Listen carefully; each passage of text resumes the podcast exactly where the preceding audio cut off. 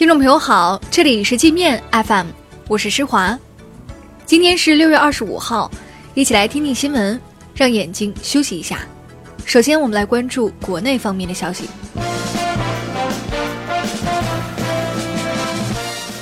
爱国主义近年来被严重妖魔化。北大国际政治系教授潘维说：“爱国主义在全世界都是一种非常体面而高贵的情感。”把爱国者污蔑为爱国贼，在任何国家都是不折不扣的流氓行为。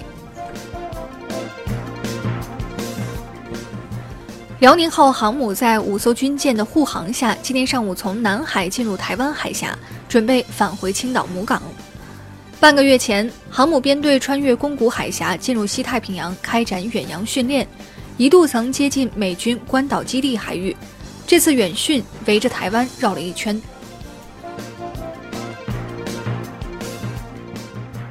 我国第一所国字头核工业大学——中国核工业大学落户天津。核工大由中核集团和天津市政府共同筹建，二零二一年建成，总投资六亿七千五百万，建设规模二十二万平方米。正在全国人大审议的民法典婚姻家庭编草案将明确定义夫妻共同债务。草案规定。夫妻双方共同签字，或者夫妻一方事后追认的债务，以及夫妻一方在婚姻关系存续期间以个人名义为家庭日常生活所需产生的债务，才能认定为共同债务。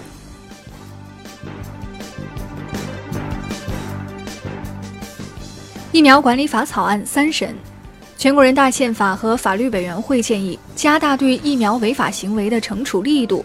从重追究刑事责任，提高罚款额度，增加处罚种类，明确补偿制度，对异常反应补偿范围实行目录管理。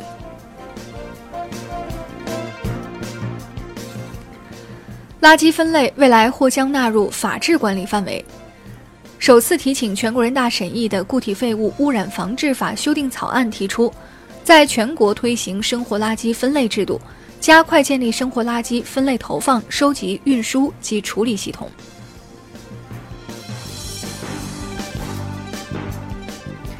韩国瑜和郭台铭近期多次针对两岸关系和“一国两制”说重话。韩国瑜甚至声称要在台湾实行“一国两制”，除非从他的尸体上踩过去。新党主席郁慕明批评这两个政客除了反对，拿不出任何有建设性的意见。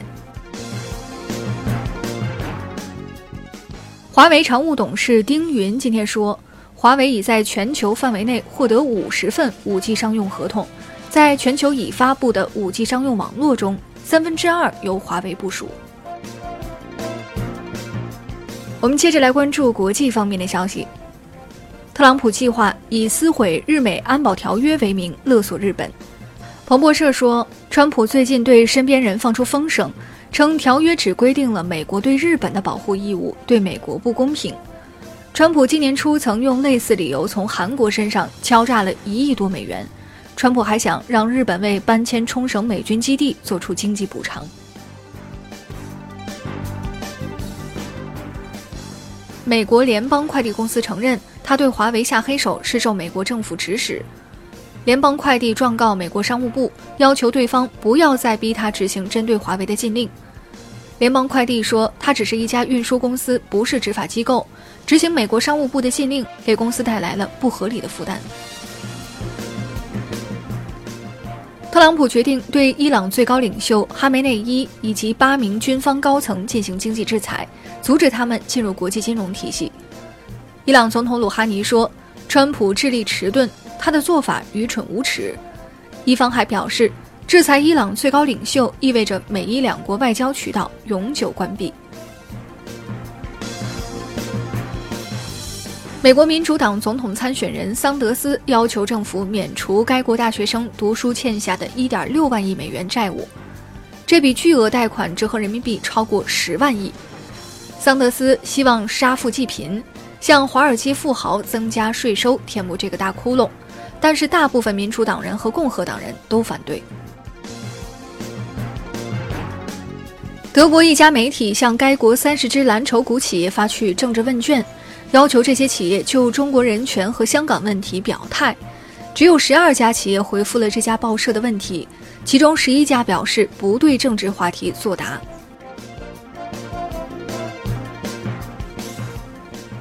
杀害张颖颖的美国男子克里斯滕森被美国法院陪审团裁定绑架和谋杀罪名成立，该案将于七月八号进入量刑阶段，克里斯滕森或将面临终身监禁或死刑。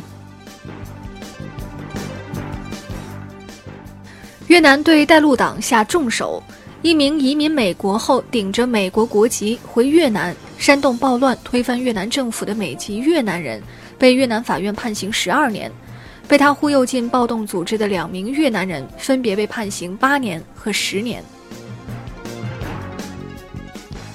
那好了，以上就是今天节目的全部内容了，感谢您的收听，我是施华，欢迎您下载界面 App。在首页点击试听，找到界面音频，更多精彩内容等着您收听。